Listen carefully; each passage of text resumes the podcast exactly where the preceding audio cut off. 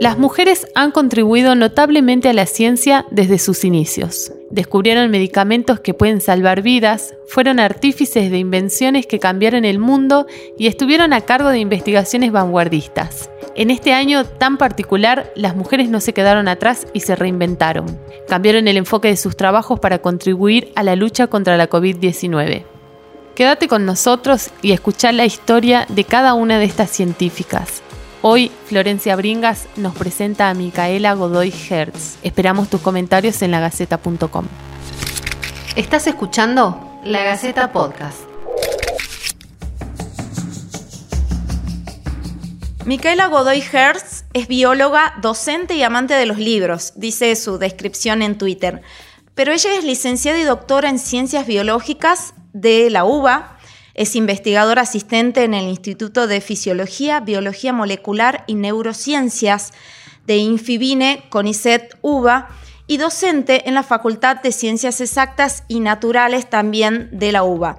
El año pasado obtuvo una mención especial en el Premio Nacional L'Oreal UNESCO por las mujeres en la ciencia, gracias a su proyecto de plantas a gusanos, en busca de nuevos mecanismos moleculares. Ahora, ¿por qué hablamos con Micaela en esta pandemia?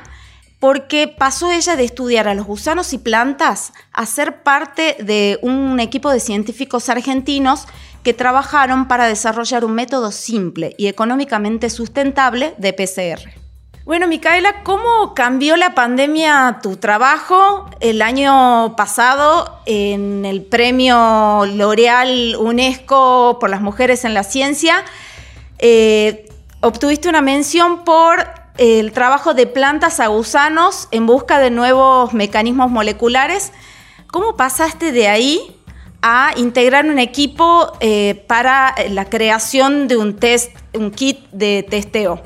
Bien, Em, bueno, mi trabajo, digamos, hasta marzo eh, consistía en estudiar en un laboratorio de biología, de investigación básica, cómo eh, funcionan la regulación de los genes, cómo se encienden y se apagan los genes en plantas y también en gusanos en condiciones ambientales. Eh, por ejemplo, trabajamos con plantas y cómo responden a la luz y a la oscuridad y como nos interesa la regulación de los genes, eh, estudiamos mucho cómo es el mecanismo de los ácidos nucleicos.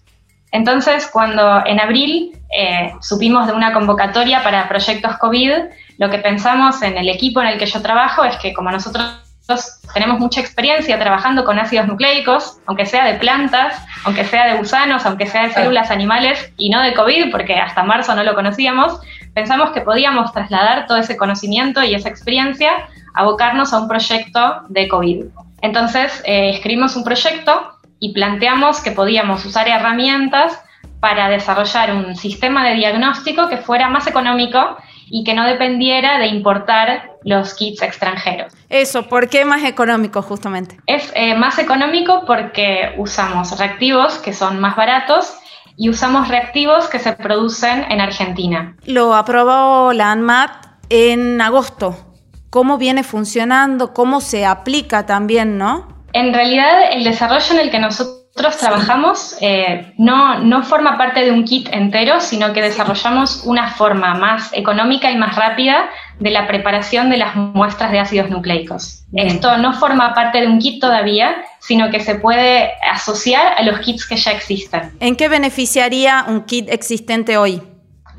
La, ventaja que tiene es que eh, todos los métodos de diagnóstico eh, que diagnostican la presencia de genoma viral, lo que hacen es apasopado o de la muestra de saliva, hacer una preparación de ácidos nucleicos y esa preparación de ácidos nucleicos luego eh, se analiza para ver presencia de virus. Entonces, nosotros nos concentramos en eso, en buscar cómo preparar los ácidos nucleicos de una forma más barata y más rápida, y eso se puede usar en conjunto con kits que ya existen de la del diagnóstico en sí, tanto kits de PCR como kits eh, que se llaman isotérmicos, o sea que se puede asociar con todos estos otros proyectos. ¿Crees que este proyecto también sirva después para otro tipo de, de enfermedades, otros tipos de virus? O sea, que después tenga otra utilidad fuera de lo que es la COVID-19? Sí, la preparación de ácidos nucleicos de forma rápida podría servir para hacer otro tipo de detecciones de RT-PCR independientemente del genoma que uno quiera detectar, porque la herramienta ya existe y es fácil adaptarla para, para otros usos. Y en esto de que, bueno, de que hacían las pruebas y de encontrar esa materia que necesitaban, esos químicos, se complicó por la pandemia, por las fronteras cerradas, por los problemas que tenían eh, en, circular eh, los diferentes, digo, medios de transporte, porque eh, me imagino que eso también venían en transportes especiales, ¿no? Sí, tuvimos algunas demoras con la llegada de reactivos y de insumos pero no fueron tan grandes y pudimos trabajar y, cumplir con los plazos que nosotros nos habíamos propuesto en el proyecto. ¿Y cómo fue trabajar vos como científica en pandemia? ¿Estaban abiertos los laboratorios? ¿Tuvieron restricciones? ¿Cómo empezó eh, todo en marzo, cuando se fueron cerrando diferentes actividades? ¿Cómo lo vivías vos? ¿Cómo lo trabajaste? Nuestro laboratorio, eh, que queda en Ciudad Universitaria, que forma parte del IFIBINE, todas las líneas de investigación se pusieron en suspenso, eh, menos las tareas de mantenimiento de eh, animales y de plantas, porque bueno, hay que alimentarlos y mantenerlos con vida, o sea que fue el mantenimiento básico. Y nosotros, como parte del proyecto COVID, eh, fuimos en un grupo muy reducido a trabajar en ciertas áreas del instituto, solamente en algunas eran las que teníamos permiso para circular y además nos organizamos en equipos de trabajo muy pequeños para eh, nosotros mismos exponernos al menor contacto posible. Entonces hicimos toda una distribución de pequeños equipos de trabajo en días y horarios rotativos para no encontrarnos en el instituto. Así que eso fue un trabajo de coordinación importante. Y fue raro ver también oficinas vacías, me imagino. Sí, porque normalmente el, instituto es un espacio eh, muy activo, muy eh, lleno de gente, con proyectos muy diversos y todo eso estaba como en silencio y en pausa hasta que, bueno, podamos resumir eh, nuestras actividades cotidianas. ¿Y ahora cómo encarás este fin de año pensando en el 2021? ¿Ya tenés los proyectos que querés encarar o que, que quedaron pendientes? ¿Cómo, cómo seguís? Sí, la, idea, por ejemplo, eh, en cuanto al proyecto COVID, nosotros ya terminamos nuestra parte de, desarrollo, así que ahora eh, la próxima etapa es que ITEC, que es una empresa que depende de CONICET y de IPF, se ocupe de la comercialización de estas soluciones para la preparación de ácidos nucleicos y que las distribuya por el país. Así que nosotros, como ya terminamos con el desarrollo, podríamos volver a, nuestros proyectos eh, habituales. En mi caso es volver a, esto que comentabas al principio, a los proyectos de plantas y gusanos y sus mecanismos moleculares, que es, mi próximo paso, volver a, los experimentos que dejé en marzo y retomar desde ahí. Decías que volvías a la oficina o que muchos volvían para alimentar a animales o plantas o insectos. Vos estabas en esa. ¿Cómo, cómo fue ese periodo? También tenía, em, bueno, unas, guardias y unos equipos de trabajo, como en el proyecto COVID, para tratar de, que fuera la menor cantidad de gente posible al instituto y que la exposición fuera menor. Y sí, algunos equipos estaban encargados de alimentar ratones, otros de alimentar plantas, eh, peces, ranas. Tenemos una variedad de modelos experimentales en el instituto, así que había que ocuparse de que todos eh, sigan con vida para volver a hacer los experimentos. Si tuvieras que analizar cómo fue el año de la ciencia en Argentina en esta pandemia, si tuvieras que describirlo con tus palabras, ¿hubo un, retroceso? Yo creo que, este año lo que tuvo de popular para, nosotros como científicos fue mostrar que podemos trabajar en muchas cosas diferentes y que tenemos un, un, montón de científicos formados que sean expertos en varias disciplinas, pero que a la hora de tener una emergencia sanitaria como tenemos este año, podemos usar esos conocimientos para resolver problemas de la sociedad, problemas concretos y de una aplicación inmediata.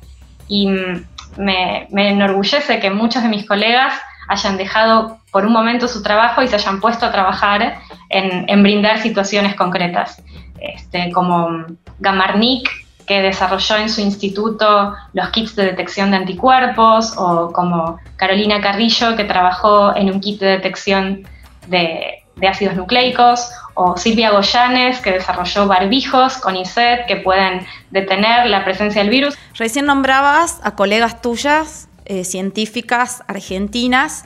Eh, el premio L'Oreal UNESCO por las mujeres en la ciencia, como decía antes, obtuviste una mención el año pasado, busca reconocer lo que muchos no ven, que es el gran protagonismo de las mujeres en la ciencia. Esto lo dijo eh, Ana Franchi, que es presidenta del CONICET. ¿Cómo ves esta frase, digamos? Tenemos el protagonismo, nos cuesta todavía a las mujeres, digo, ¿no? Yo creo que, que esa frase es cierta y que poder visibilizar el trabajo de las mujeres ayuda a pensarnos como científicas y como protagonistas y como parte de, la sociedad en la que vivimos en todos los ámbitos en los que estamos. Y que la desigualdad de género existe, por supuesto, en ciencia también, eh, y que esa desigualdad no se ve en los escalafones eh, más bajos de la carrera científica, porque a grandes rasgos hay un 50% de mujeres participando en tareas de investigación y desarrollo, pero a medida que subimos en, la pirámide de, jerarquía, vemos que hay menos mujeres en puestos de toma de decisiones. Y entonces, por eso, eh, no podemos simplemente hacer nuestro trabajo, sino que tenemos que pensar formas de eh, lograr que haya efectivamente paridad de género, no solo en las bases, sino en todos los escalones de la carrera científica. Bueno, Micaela, muchísimas gracias y bueno, éxitos para, para, que continúes con, para que retomes tus investigaciones y también gracias por ser parte de, eh, de estas mejoras que, que, hicieron los científicos en, en la pandemia, el granito de arena de cada uno de ustedes, que en realidad es mucho más grande. Muchas gracias. Muchas gracias por tu tiempo y por darme la oportunidad de contarles el proyecto. Esto fue La Gaceta Podcast.